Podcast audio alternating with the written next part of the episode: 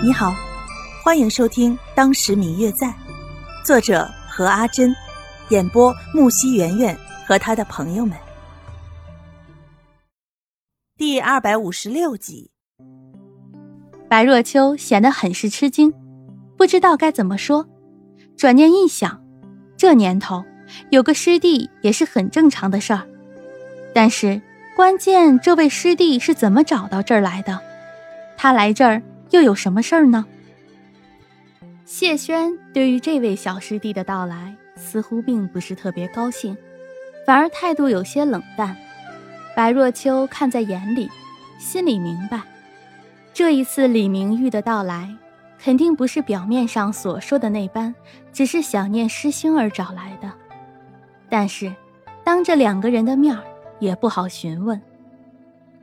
之后，李明玉便在他们家住下了，整天跟在谢轩后面上山打猎的，有时间还会帮着白若秋做饭。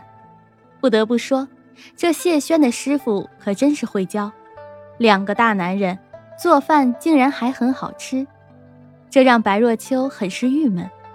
虽然自己从小便是衣食无忧的小姐，但是做饭这种事儿。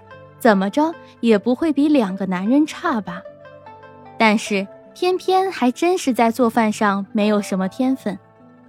而李明玉来了这么久，也从来没有说过任何要谢轩回去或者别的话，好像就真的是像他所说的那般想念师兄了。虽然说，自从这位小师弟来了之后，两个人的生活比起以前确实变得更加热闹了。也更加有趣了，但是他的到来也让他们俩才享受没有多久的新婚生活受到了很大的影响。这样过了一阵子之后，白若秋终于忍不住了，最终决定要弄清楚自己的疑问。谢轩，你说你那个师弟到底来干嘛的呀？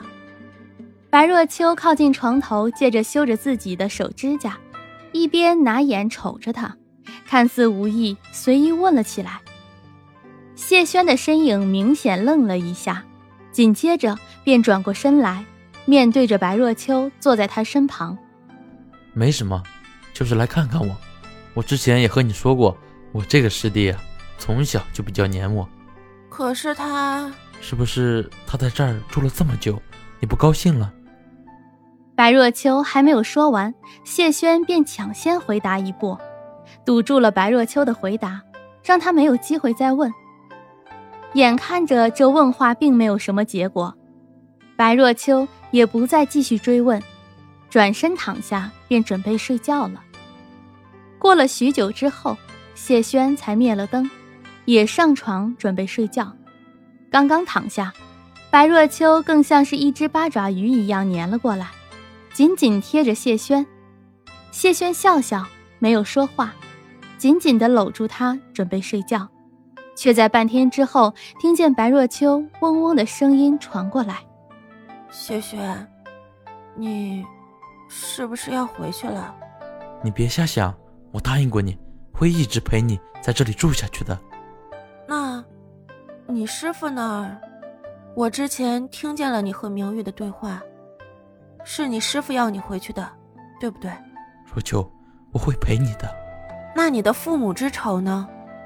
谢轩抱着白若秋，好半天都没有说话。白若秋突然坐了起来，看着他的眼睛：“谢轩，你回去吧。”若秋，谢轩看着眼前娇小的女子，很是惊讶。谢轩，之前我并不知道你身上背负着这么大的仇恨。我知道。在你答应和我一起在这个深山老林里一起生活的时候，你心里一定做了很大的决心。